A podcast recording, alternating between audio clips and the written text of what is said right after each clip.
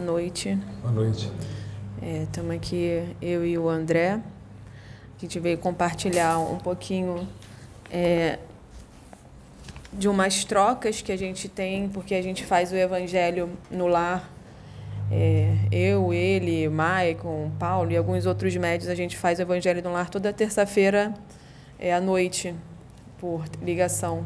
A gente se reúne, faz o evangelho no lar lê um trecho desse livro, o Evangelho segundo o Espiritismo, e a gente vai trocando, né? Cada um vai trocando suas percepções, seus entendimentos, suas vivências, e vira e mexe sai um, uma troca boa, né? Sempre sai uma troca boa.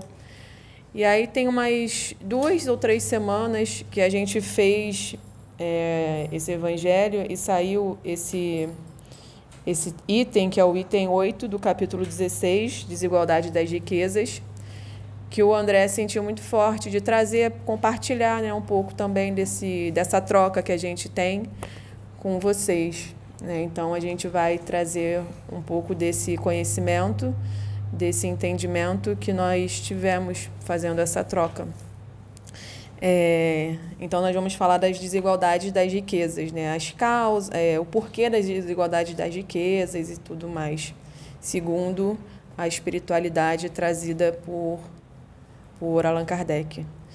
Né? Então, ele começa falando aqui que a gente, para entender um pouco as desigualdades, por que essas desigualdades existem, né? e a gente, encarnado aqui, a gente olha para um lado, olha para o outro e vê tanta gente em sofrimento, e parece um mundo tão injusto, né? com uns com tantos, outros com tão pouco.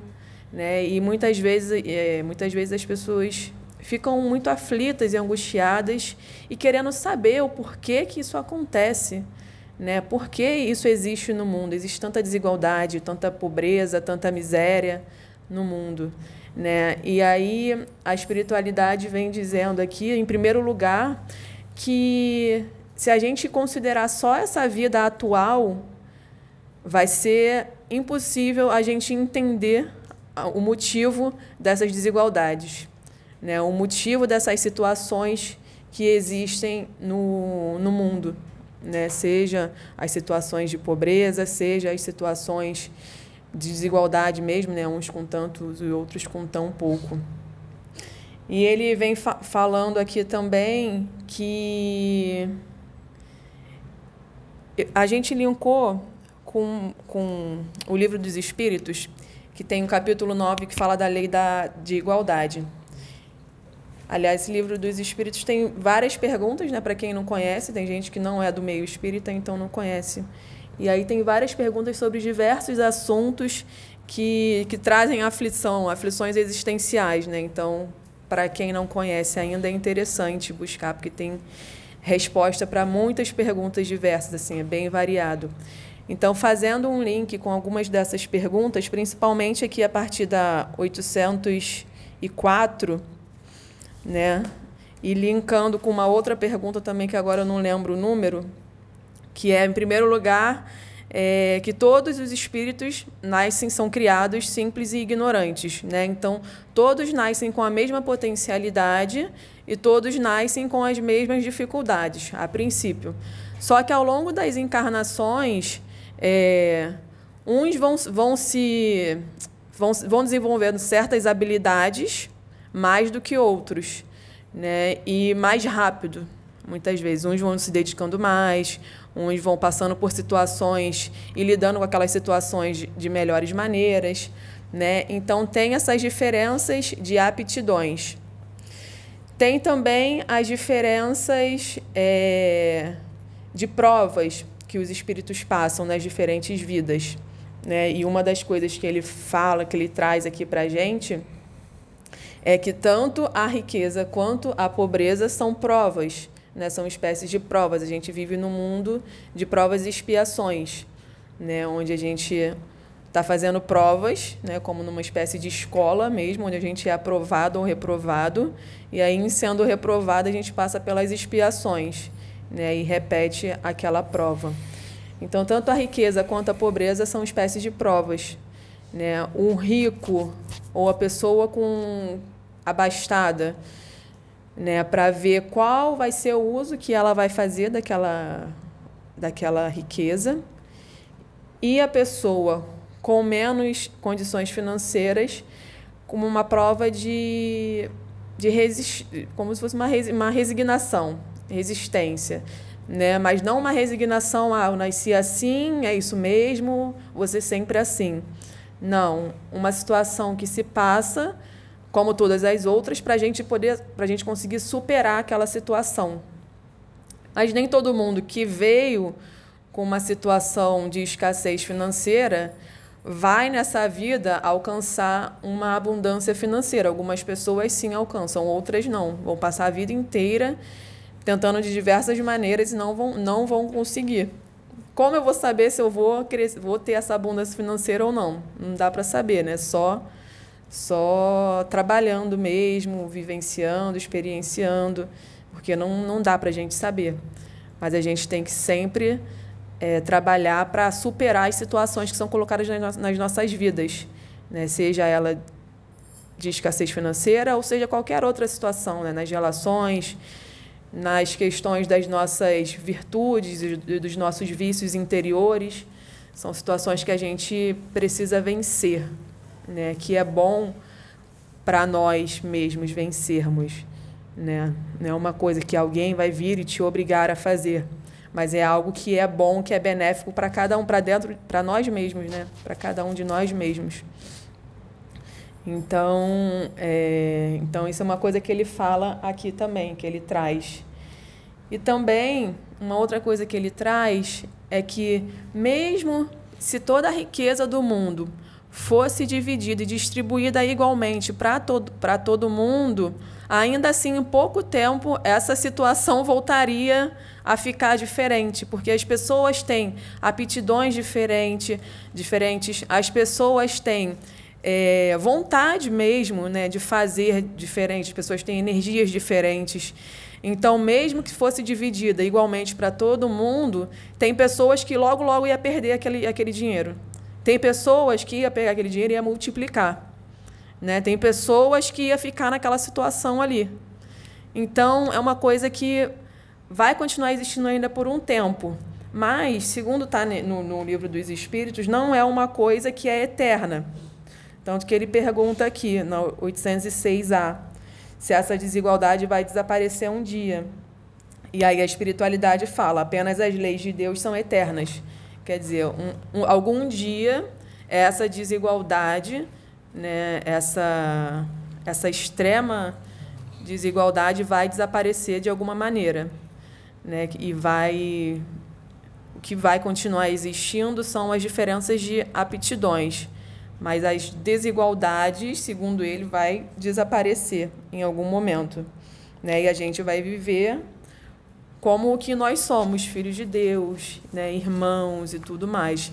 E em todos se desenvolvendo é, internamente, né? todos se desenvolvendo internamente, a gente vai construir uma sociedade mais equânime, né? uma sociedade mais benevolente, quando a gente tirar dentro de nós o egoísmo e o orgulho, principalmente, né? que é a grande, as grandes causas dos males que existem na sociedade, no planeta hoje, que é o orgulho e o egoísmo. Né? Então, fala aí. É isso, né? Vou abaixar aqui um pouquinho o microfone. Pessoal, boa noite. É, a Caixinha fez uma introdução bem importante. É, esse é o objetivo desse estudo, da gente poder trazer isso, é porque, assim, para cada um de nós aqui, que estamos aqui estudando, buscando, esse já é um tema, né, já é bastante ouvido, lido, estudado, ouvido, mas muitas pessoas que não tiveram essa oportunidade não tiveram acesso a esse tipo de pensamento, esse tipo de reflexão. É... Não vou dizer para vocês que somente a doutrina espírita seria a única divulgadora né, desse tipo de pensar, dessa forma de, de refletir, mas é importante a gente poder entender para aquelas pessoas que chegaram até o nosso canal e nos seguem aqui na plataforma, nem todas as pessoas vieram de alguma doutrina, alguma filosofia né, parecida, ou da própria doutrina espírita. Então, muitas delas nem sequer tiveram oportunidade de ter acesso, né, ter, contato com o livro dos Espíritos e com o Evangelho. É, o Evangelho, é, vou tentar só fazer um resumo rápido aqui, é, é sempre bom a gente repetir. A doutrina espírita, ela não foi inventada, ela foi trazida por, por experimentos, digamos assim, para uma pessoa que seria cética, uma pessoa que não acreditava, uma pessoa que nem tinha religião. E essa pessoa foi para tentar investigar e desmascarar fenômenos que estavam acontecendo na França no final do século XVII. Essa pessoa, o nome dessa pessoa é Allan Kardec. Então, Hippolyte Leonizar Rivaio, né? conhecido como Allan Kardec. Allan Kardec é um pseudônimo né? que ele adotou de uma possível encarnação anterior dele. E essa, essa, essa obra, que no caso, essas obras que ele trouxe, a gente chama de Pentateuco porque são cinco. Né? São cinco obras. A primeira obra que ele trouxe foi o Livro dos Espíritos. São perguntas e respostas, são mais de mil perguntas e respostas. E foram trazidas essas respostas pelos espíritos. Médiuns trouxeram através de, de diferentes lugares. É, cada pergunta foi feita para vários médios e quando as respostas eram é, iguais, né, digamos assim, aí ele adotava e acolhia, né? Então, esse foi, foi, a primeira obra. A segunda foi o Evangelho, né? Não, foi o Livro dos Médios. Depois acho que veio o Evangelho, é, na ordem aqui, agora eu não lembro.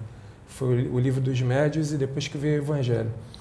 O Evangelho, algumas pessoas até falam assim, quando você fala sobre Evangelho, alguns nossos irmãos que falam assim, ah, mas eu, eu você segue o Evangelho dos, dos espíritas, eu sigo a Bíblia.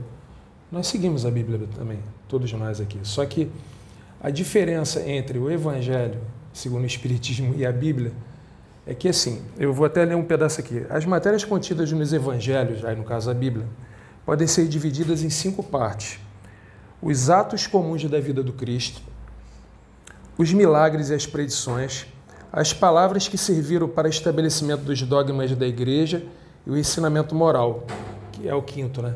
Então, de, das quatro primeiras partes foram objetivos de controvérsias. A última permaneceu intocável, inatacável também. Ou seja, os milagres, as passagens do Cristo, as predições e as palavras que serviram para a montagem dos dogmas da Igreja Católica e até da Igreja Protestante, isso não entra em discussão. O que a gente utiliza aqui no Evangelho segundo o Espiritismo são os ensinamentos de cunho moral. Aquilo que faz, aquilo que é possível, que é capaz de fazer a gente refletir das nossas ações, né, da nossa forma de pensar e mudar as nossas atitudes, ou seja, fazer a reforma íntima. É tudo que a gente vem buscando aqui. Então, é, esse estudo que a gente vem fazendo aqui, que a gente procura fazer, o culto do Evangelho, é até legal falar isso porque a gente está no final do ano, Vamos iniciar um novo ano. Hoje é dia 28, né? Então esse vídeo deve estar entrando agora no ar no começo agora de 2024. Eu quero convidar todas as pessoas que não conhecem e não tiveram oportunidade a começar a estudar e a fazer o evangelho, o culto do evangelho lá na sua casa. Nosso colega Sérgio também está iniciando um trabalho agora, né? Em janeiro agora, ele vai começar agora um, um canal dele lá, um estudo do evangelho. Eu convido as pessoas não só no canal dele, mas também que possam fazer isso nas suas residências, nas suas casas, mesmo se puderem trazer todas as pessoas da casa para fazer, é legal. Se não puderem, façam sozinhas, porque cada lar que estiver sendo feito o evangelho é um ponto de luz visto do espaço. Os espíritos, até sofredores, quando veem um lar que tem o culto no evangelho, eles vêm para o culto para poder aprender. Às vezes, até aqueles espíritos não muito iluminados, até a gente brinca aí, chama de trevosos e tal, eles começam a se converter através do culto do Evangelho do Lar. Então, é, não, é, não, é, não é aqui da, da nossa parte é tentar é, impor nada, trazer nenhuma imposição. É apenas uma orientação, uma dica, uma experiência que a gente faz e dá certo. Eu já faço o culto do Evangelho no Lar há uns 30 anos. e, assim, e sempre trouxe benefícios. Aí, essa essa passagem que a gente deu uma estudada, que é a desigualdade das riquezas, a gente vai dar uma lida aqui algumas partes, para vocês poderem entender exatamente tudo isso que a Caixinhas aqui já fez a, a, a introdução. Porque a importância da gente poder considerar essas máximas aqui do, do morais né, do Cristo é a gente tentar mudar a nossa forma de ver a vida e tentar se desvincular dessa questão de encarar a vida toda como sendo 60, 50, 80, 90 anos. Se a gente parar e pensar que tudo que acontece na nossa vida nesse curto espaço de tempo é tudo, a gente não vai conseguir nunca entender a justiça de Deus, a gente não vai conseguir entender a nossa evolução, a gente vai talvez angariar algum tipo de revolta, algum tipo de compreensão, alguma insensibilidade com nossos irmãos e a gente não vai evoluir. A gente vai desperdiçar e perder uma encarnação. Então, essa mensagem é para todos nós aqui que estamos assistindo e para aqueles que não tiveram oportunidade de, de ter contato com isso. Esse vídeo, de alguma forma, humildemente, ele precisa chegar naquelas pessoas que estão sofrendo, que estão sem alternativa. Muitas das vezes a gente recebe contato né, pela rede social, pelo Telegram, pelo Instagram, pessoas pedindo oração para a gente, pedindo que a gente coloque o nome delas em oração, que a gente interceda por elas. Pessoas que vêm até aqui a Casa Plataforma de Oração pedindo essa intercessão. O que nós podemos fazer é orar por essas pessoas, sinceramente, pedir por elas, mas cada uma delas pode fazer um pouco. Às vezes o problema delas é tão grave, tão grave, que a gente fica até sem saber o que dizer, sem saber o que responder. São pessoas que estão assim, sem alternativa, e muitas das vezes a alternativa que elas escolhem é aquela mais difícil. Então, é, eu convido, conclamo, né, nós aqui convidamos e conclamamos a que as pessoas busquem essa alternativa, de, de buscar essa, essa reforma íntima pelo estudo, pelo conhecimento, que entendendo fica bem mais fácil conseguir. Né? Então, vamos lá.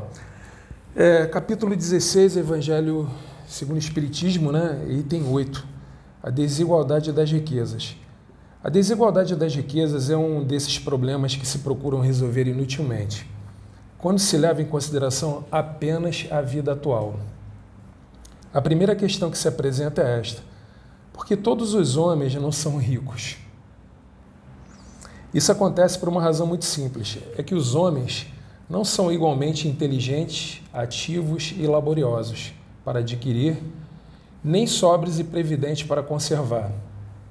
Aliás, é um ponto matematicamente demonstrado que se a riqueza fosse repartida igualmente, daria a cada pessoa uma parte mínima e insuficiente.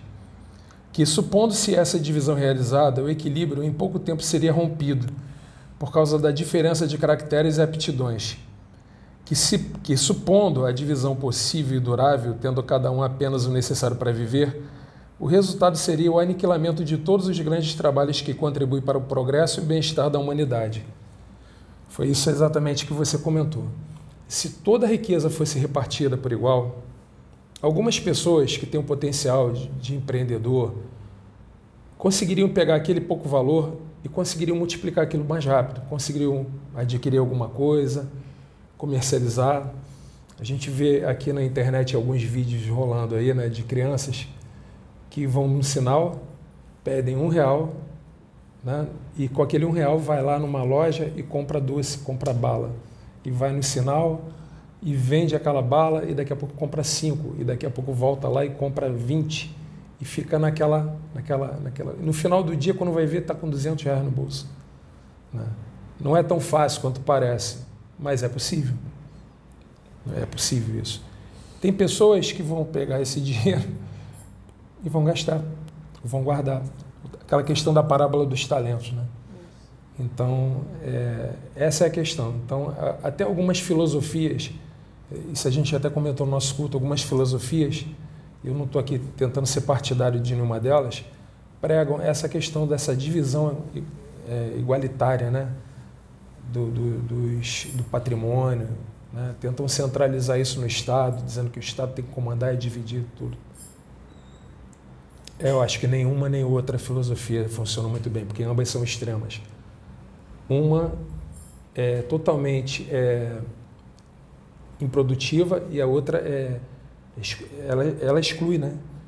O capitalismo em extremo ele exclui e o socialismo também em extremo também ele escraviza. Então eu acho que o, o ideal é pegar as partes boas de cada um e conciliar, não ficar caminhando por extremos. E continuando aqui, ele coloca assim: que supondo-se que ela é, desse a cada um necessário, não haveria mais o estímulo que leva o homem a grandes descobertas e aos empreendimentos úteis. O que a Caixinha falou aqui agora no começo foi exatamente isso. Cada encarnação, a gente tem, é, digamos assim, uma programação. Tá? E essa programação, ela vem de acordo com a necessidade evolutiva do espírito. Por isso que é programado dessa forma.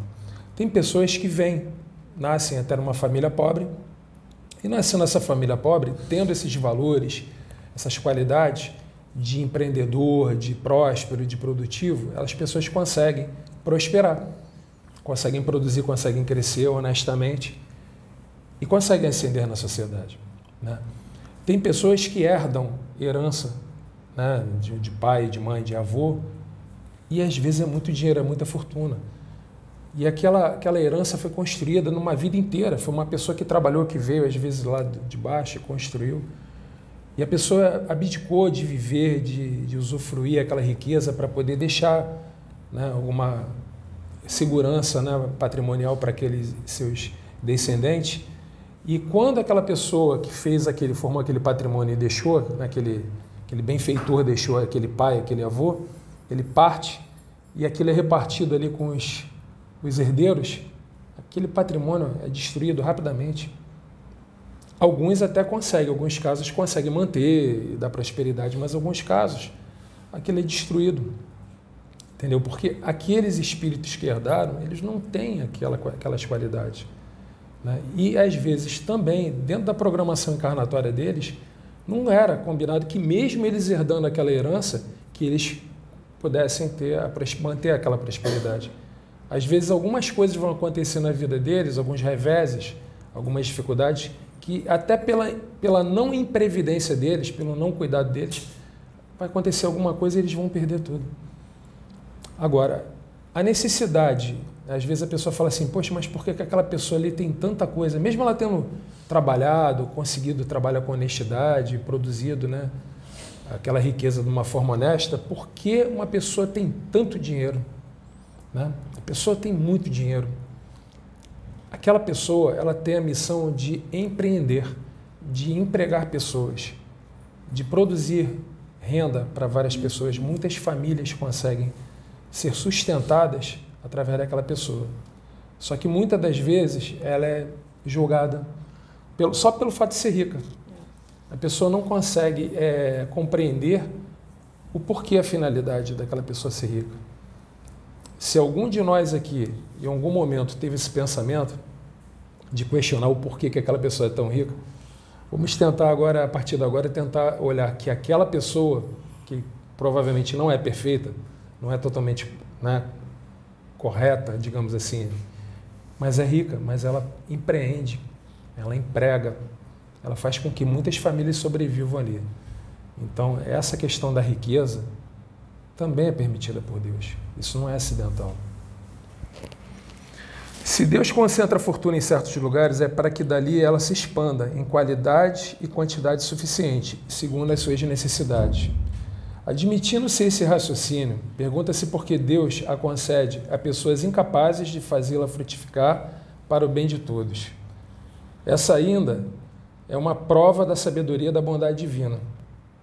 Dado ao homem o livre-arbítrio, quis Deus que ele chegasse por sua própria experiência a diferenciar o bem do mal e que a prática do bem fosse o resultado de seus esforços e da sua própria vontade. Ou seja, tanto a pobreza quanto a riqueza, uma vez planejada e permitida por Deus, são provas extremas nas duas pontas que Deus permite aos espíritos encarnados passarem.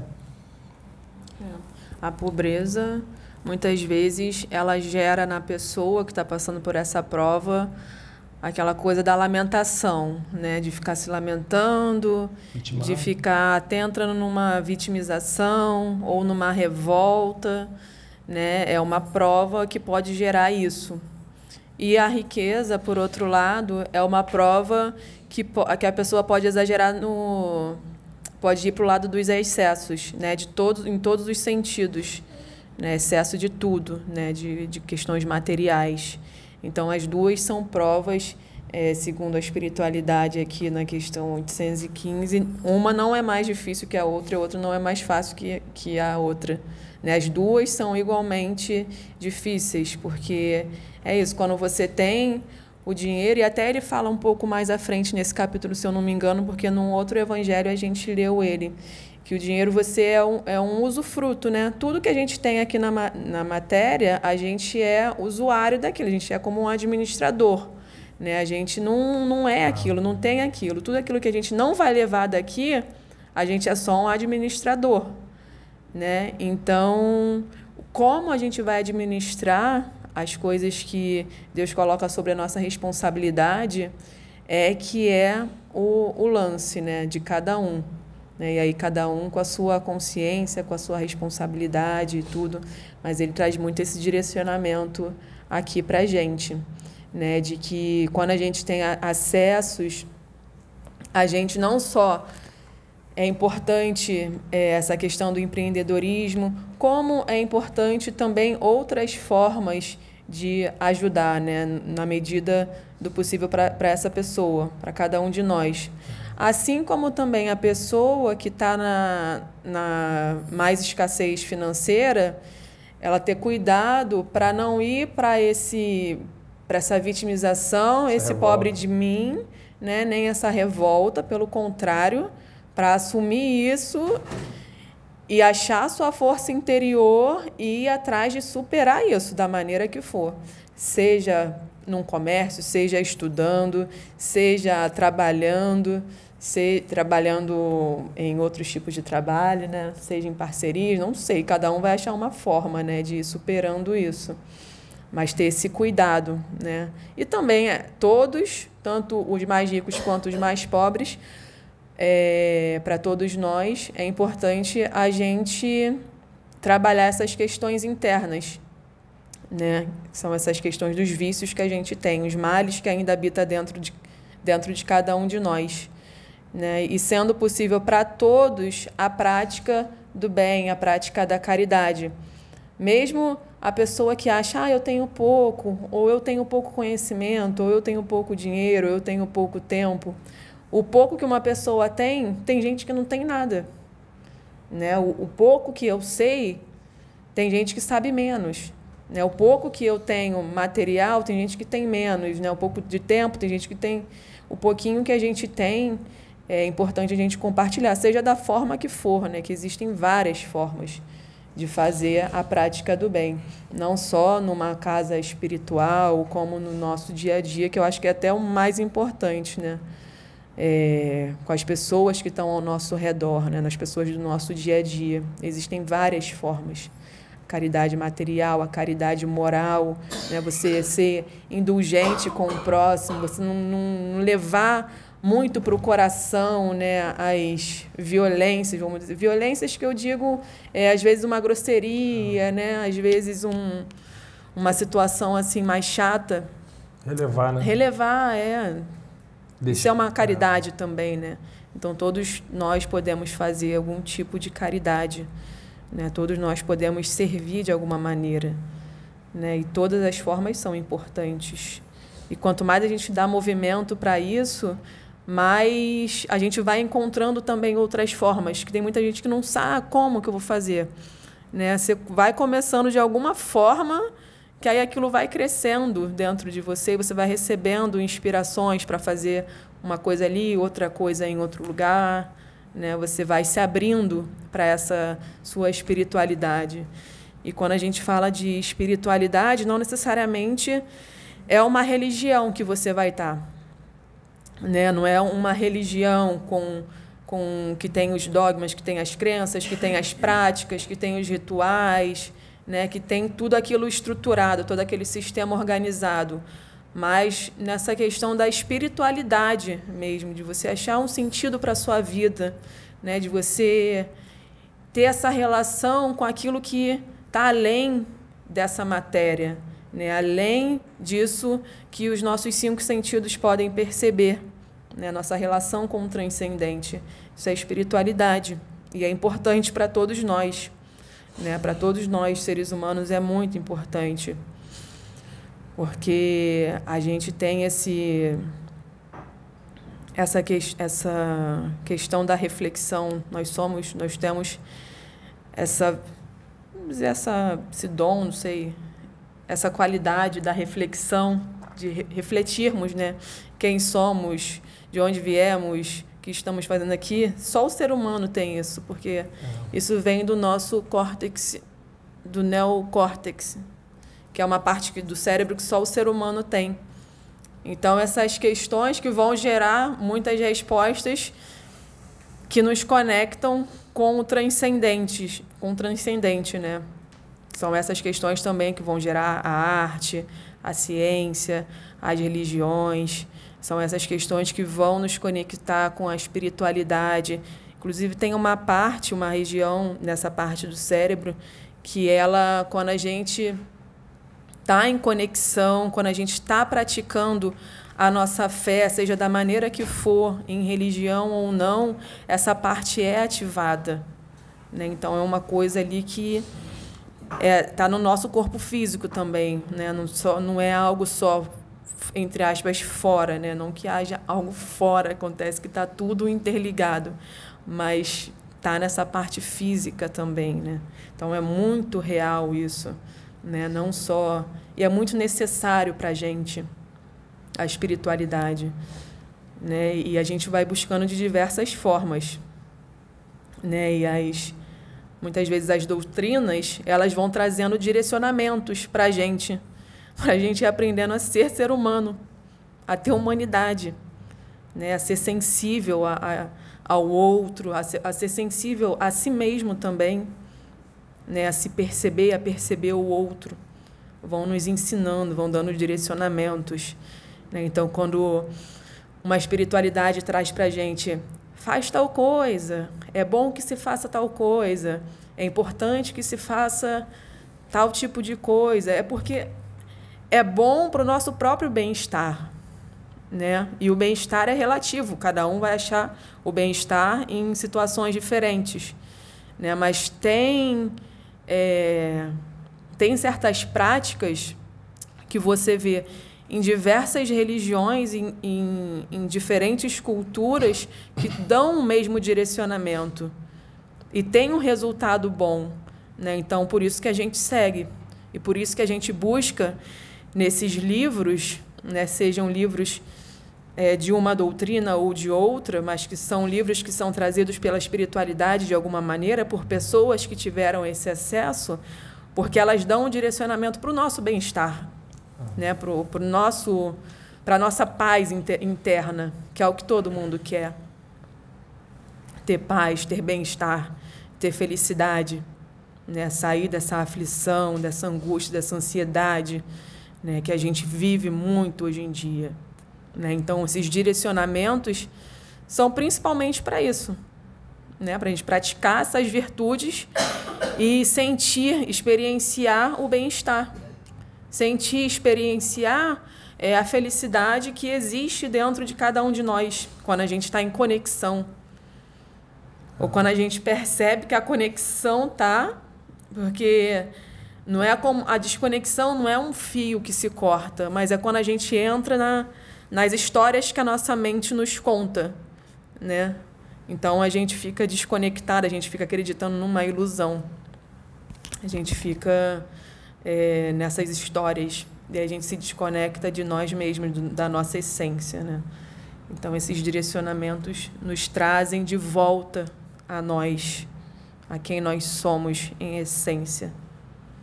E esse, isso que, ela, que a Caixinha falou é, tem tudo a ver, porque ela está falando de movimentação energética. É, às vezes a pessoa fica muito fechada ali naquele sofrimento, aquela sofreguidão e tal, naquele vitimismo, naquela revolta, e fica pensando assim: nossa, mas eu estou passando uma situação financeira tão ruim e ela está ali, parece que ela está curtindo aquela energia, né? Está amarrada, está presa ali. Ela olha para um lado, não vê saída, olha para o outro, não vê alternativa e tal. E ela fica pensando assim: eu não posso fazer nada por ninguém, eu não posso fazer nem por mim, porque eu sou pobre. Eu não tenho dinheiro nem para pegar passagem para sair de casa, eu não tenho dinheiro para comer. E fica se acreditando que só o rico que tem essa oportunidade de poder ajudar as pessoas, porque o pessoal leva muito para a questão da caridade material, né? É claro que tem ricos que não, não fazem isso, só empregam pessoas que até então já estão fazendo um bem. Tem outros que já fazem algo mais, né? Que já ajudam pessoas sem nenhum tipo de interesse de, de retorno. E tem outros que fazem tudo isso e não divulgam para ninguém. Melhor ainda, né? Porque aí fazem uma coisa sem que ninguém, sem que seja divulgado, propagado. Agora, não são só os ricos que, que precisam e podem fazer isso. O pobre também pode fazer isso. Não parece, mas a nossa sociedade ela recebe muito mais ajuda, muito mais auxílio dos pobres do que dos ricos. Os pobres eles fazem gestos bem pontuais, bem pequenos, e esses gestos não aparecem porque são de pessoas pobres. E se mais pessoas pobres pudessem fazer isso, elas fariam exatamente o que a Caixinha falou aqui elas fariam internamente para elas essa movimentação energética. Porque elas dariam o que de bom, o que pouco de bom que elas tivessem, e esse universo ia se encarregar de poder fazer essa transmutação dessa energia. De repente, com esses gestos que essas pessoas viessem fazer, as portas iam começar a abrir na vida delas. Aquela, aquele, naquele momento de sofrimento, de falta de esperança, de falta de alternativa, ia passar. Eu tenho uma prima que ela vem passando por um problema financeiro assim até bem complicado. Perdeu a família, mãe e tal, e hoje ela está sozinha, ela tem que prover a subsistência dela. O momento não é, não é fácil para várias pessoas na sociedade. E assim, ela, ela consegue conduzir a vida dela com dignidade e honestidade, mas com muita dificuldade, né? com muita limitação e sem lazer, sem nada, sem poder fazer nada. Ela buscou um local, uma, uma instituição, né? Que ela pudesse comparecer uma vez por semana e lá ela faz a leitura para os idosos, participa de recreações, participa de, do convívio com aquelas pessoas e é uma espécie de uma animadora, né, digamos assim. E ali ela conseguiu se encontrar porque aquelas pessoas começaram a emanar amor para ela as pessoas sentem a falta dela no dia que ela não pode ir. E ela se sente recompensada, mesmo tendo muito trabalho, muita dificuldade. E ela consegue ali, naquele dia, extravasar um pouco da tristeza dela, esquecer dos problemas que, que no momento ela, ela carrega. E abrir uma porta de esperança para ela. Ela já não está tão fechada naquele problema. E está conseguindo conduzir, está conseguindo progredir aos poucos. E as coisas vão se reverter. Então, é uma chave né? A pessoa não deve se fechar ali naquele no problema. Vou continuar, tá? Dando ao homem o livre-arbítrio, quis Deus que ele chegasse por sua própria experiência, diferenciar o bem do mal e a prática do bem fosse resultado dos seus esforços e da sua própria vontade. Ele não deve ser conduzido fatalmente nem ao bem nem ao mal. Se assim não fosse, o homem seria apenas um instrumento passivo e responsável. Estava falando aqui do livre-arbítrio. Deus dá essas ferramentas da riqueza, da pobreza, para que através do livre-arbítrio as pessoas consigam buscar sua evolução, fazer o bom uso disso. A riqueza é o meio de experimentá-lo moralmente, mas como ao mesmo tempo é um poderoso meio de ação para o progresso. Deus não quer que ela fique muito tempo improdutiva. Eis porque incessantemente a transfere Cada um deve possuí-la para se exercitar na maneira de servir-se dela e provar que sabe utilizá-la. No entanto, como há a impossibilidade material de que todos a possuam ao mesmo tempo, além disso, se todos possuíssem, ninguém trabalharia e, em consequência, o aperfeiçoamento da terra sofreria. Ele está dizendo aqui que, ora, numa encarnação a pessoa virá rica, ora, noutra encarnação ela virá pobre.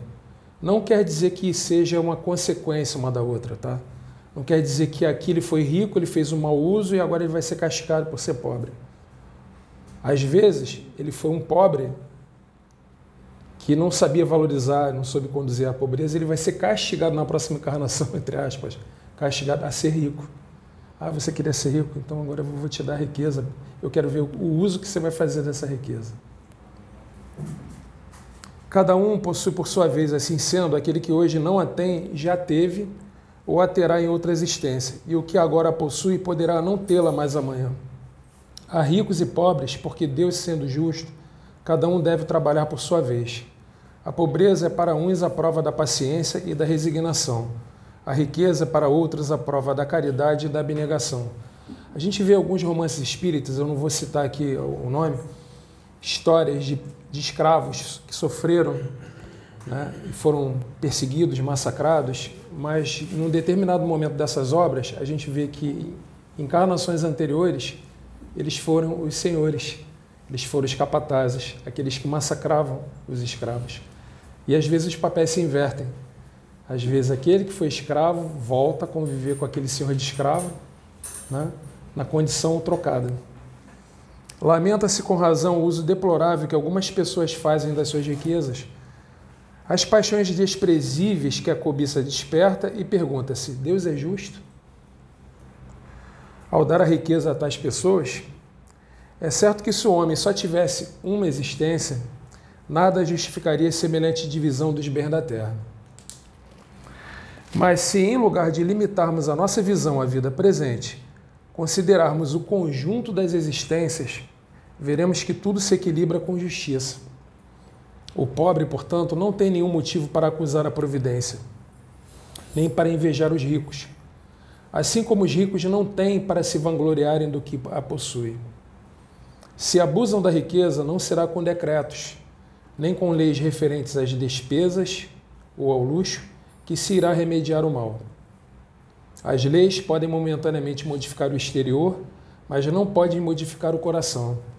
Eis porque têm uma duração temporária e são sempre seguidas de uma reação desenfreada. E está dizendo aqui, gente, que nós aqui, encarnados, esquecendo ou não conhecendo a questão da, da reencarnação, das existências anteriores, e também o fato de a gente estar no esquecimento, a gente não lembra né, das nossas encarnações anteriores, a gente fica muito focado na vida atual e às vezes, muitas vezes, tentando cobrar e exigir desse mundo que a gente está encarnado aqui, do nosso país, do nosso estado, do nosso município, a perfeição. E a gente quer, e exige, é um direito até nosso, porque pagamos impostos, que tudo se resolva. Mas não são por decretos, por leis que as coisas vão se resolver. Não vai vir um governante, um salvador da pátria, para comandar o nosso país e tudo vai se resolver de uma hora para outra. O erro da nossa sociedade está dentro de cada um de nós. Se a gente quiser mudar a sociedade, a gente tem que começar mudando a nós mesmos. A gente tem que fazer aquilo que a gente discorda. Tipo assim, fazer o contrário do que a gente discorda. Se a gente não concorda com aquela atitude em sociedade, a gente não pode fazer. A gente não pode falar, eu vou jogar o lixo na calçada, porque todo mundo joga. Pô, mas a calçada já está toda suja, um papel de bala aqui, um cigarro, uma ponta de cigarro, não vai sujar mais a calçada, ela já está imunda. Se a gente pensar assim, a gente não vai mudar nunca o mundo. A gente tem que pegar aquele papel de bala, aquele cigarro e levar conosco para jogar no lixo na nossa casa. Entendeu? A origem do mal está no egoísmo, no orgulho. Os abusos de toda espécie serão por si mesmos, quando os homens se pautarem pela lei da caridade. Então, abolir o orgulho e o egoísmo, que são as piores manchas que a gente pode ter no espírito, né? digamos, são a raiz de todos as outras, os outros problemas. Se a gente parar de pensar só na gente, pensar no nosso irmão, mesmo que a gente não concorde com ele, mesmo que a gente ainda até não goste dele, se a gente passar a respeitar e ter o um entendimento que ele é nosso irmão, querendo ou não, ele é nosso irmão. Se a gente começar a olhar dessa forma, a gente talvez não vai conseguir mudar o mundo, mas a gente vai conseguir mudar nós mesmos. E já é um bom começo. Se cada um fizer isso, as coisas vão começando a melhorar.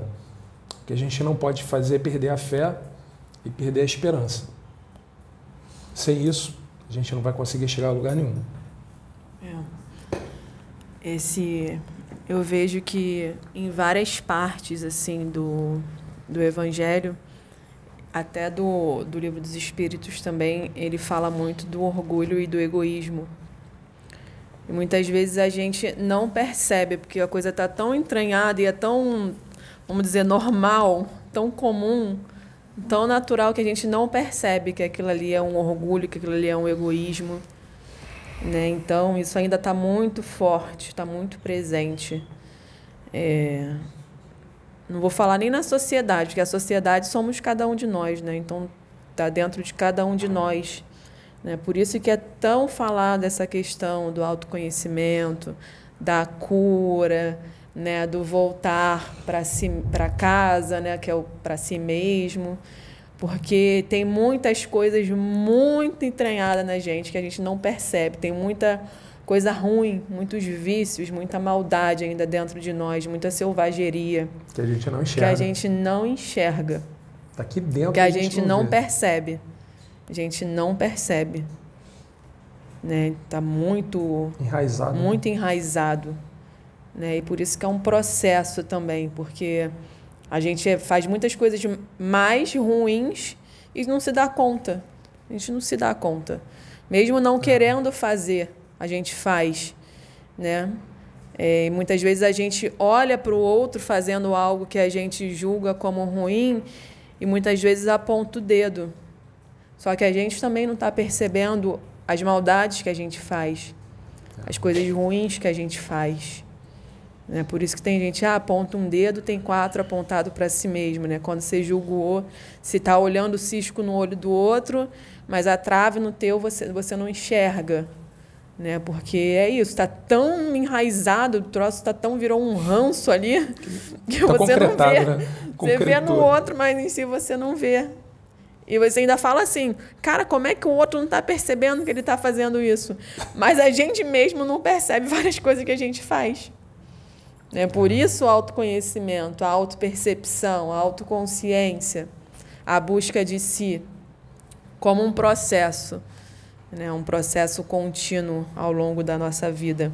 E a própria vida vai se encarregando de colocar a gente em situações para a gente se perceber. A gente tem que estar tá atento e tem que estar tá querendo. Né? Porque muitas vezes a gente vai ver coisa que em nós que a gente não, não vai achar legal. Vai ver coisas que às vezes a gente apontou no outro, mas que está dentro de nós. Mas por ser difícil de ver, a gente faz essa projeção no outro. Né? Todo mundo faz isso. Projetar as suas sombras no outro. Todo mundo faz isso. Né? O mundo é um show de projeções, é um projetando no outro. Inclusive até as palestras, quando a gente assistia, né, assiste, não só daqui de outros lugares, e fala, ah, isso aqui é bom para tal pessoa. É, tá sempre, é sempre o outro, é né? Outro, nunca sou eu. Nunca pra gente. É porque é difícil mesmo. mostrar para ninguém, tal pessoa. Ninguém quer ser arrogante, ninguém quer ser mesquinho, ninguém quer ser egoísta, ninguém quer ser orgulhoso. Né? Mas, ao mesmo tempo, a gente também não é isso. São vícios que a gente foi adquirindo. O que a gente é, é algo que está além disso. Mas aí nesse processo a gente vai se percebendo, vai percebendo condutas que são assim viciosas e não virtuosas. É. Né? E faz parte também, tudo faz parte do processo né? da gente ir desenvolvendo nossas virtudes né? e, e crescendo em busca de nós mesmos espiritualmente. É. Primeiro detectar isso da, da, gente, né, que a gente passava batido, não conseguia nem enxergar, detectar, fazer força, né, é. para tirar isso dentro da gente, para poder limpar. É para poder praticar o, o outro lado, né? Porque se tem para um é. lado, tem para o outro lado também potencialidade. Né? Se uma pessoa é muito egoísta, também tem a potencialidade muito grande de ser generosa. Né? São polaridades. Polaridade. Né? É o que a gente alimenta ou não, os vícios e as virtudes. Né? Então, é isso. É isso. Falar? Fala aí, Vicente. É, vendo aqui o que ele estava falando em relação a essa, essa situação de jogar o lixo no chão, é, a conscientização tem que começar dentro de casa e nas escolas. É, eu educava meus filhos a não jogar lixo no, no chão, aonde seja onde nós estivéssemos. Tanto eu tenho um exemplo de uma vez, eu estava com meu filho, tinha dois anos, o caçula, e nós estávamos em Niterói, ali do lado oposto às barcas, e ele estava com um lixo na mão, ele olhou para minha mão, para mim e falou: "Pai, onde é que eu jogo isso?" Não tinha uma lixeira. Estava até em frente ao local que eu trabalhava na época, aí eu falei assim: olha só, faz o seguinte, entra ali na padaria, pede licença ao moço joga lá naquela lixeira. Aí ele pegou, ele entrou, pediu licença e jogou na lixeira. Então, se os pais começarem a educar os filhos dentro de casa, hoje está mais difícil que antigamente, né? Que naquela época não tinha celular. É, é aí, mas é, várias situações que hoje eu estava contando até um, um caso para Fernanda, que o meu filho mais velho, quando tinha dois, um ano e três meses, ele, eu, eu cheguei em casa do trabalho, eu estou vendo o garoto correndo de um lado para o outro, ele corria para a sala, vinha para a cozinha, ia para a sala, vinha para a cozinha, que é, os quartos eram em cima. Aí estou olhando que esse cara está correndo assim. Aí eu corria para lá, corria para cá, corria para lá. Aí de repente ele parou lá na sala, começou a chorar. Fui lá ver, o cara tinha, estava naquela número 2, certo. Eu, opa, beleza. No dia seguinte eu cheguei de trabalho e na mesma coisa, ele começou a correr de um lado para o outro, eu já me liguei. Quando ele foi uma vez, duas, quando ele voltou a terceira vez, eu já peguei ele, levei no banheiro, ó, senta aqui. Pronto. Daquele dia em diante ele aprendeu. Então é tudo é educação. Tudo é o olhar e começa dentro de casa. A mãe, infelizmente, não também os afazeres de dentro de casa, não posso nem cobrar dela. Não poderia, no caso, nem cobrar dela. Mas eu cheguei do trabalho, vi a situação, eu gravei. Eu, eu prestava muita atenção neles. Aí essas coisas fazem mudar. Lá, aí um dia eu levei ele para o meu trabalho e ele, poxa, pai, eu queria fazer isso. Aí o colega olhou para mim e falou assim, cara, esse cara já pede isso, já graças a Deus. Por isso que ele está aqui comigo, porque senão nem, nem tinha saído de casa. E é assim, a educação tem que começar dentro de casa e nas escolas. Mas a conscientização tem que começar lá em cima, lá em quem comanda, em quem manda. Né? E, infelizmente, eles não estão preocupados com isso. Estão preocupados com o ganho deles. Como nossa amiga ontem falou aqui, estão preocupados com o dinheiro que vai para o bolso deles e não com a educação do povo. A gente vê exemplos no Sul, a gente tem bons exemplos sobre isso, de limpeza, de ter cuidado. No Sul, nós, mas é porque o Sul é uma. já vem de berço, né? Infelizmente, me desculpe o restante do Brasil, mas no Sul já vem de berço. Entendeu? Já é um povo que já vem com uma hereditariedade mais antiga, né? É já cultura. de milênios é. de, de educação. Você viaja, você vê em certos povos aí que a educação é outra. O nosso amigo aqui, Clécio, fala que nos Estados Unidos o pessoal só entra no metrô depois que sai todo mundo. Aí o pessoal que está do lado de fora entra. Aqui não, aqui é um atropelando. Primordial, educação. Começando dentro de casa e a continuação na escola. Mas a gente, se ele levar de dentro de casa, chegar na escola, ele já faz a diferença. E isso é bom. É bom porque vai começar a chamar a atenção dos outros. É isso aí. É isso aí.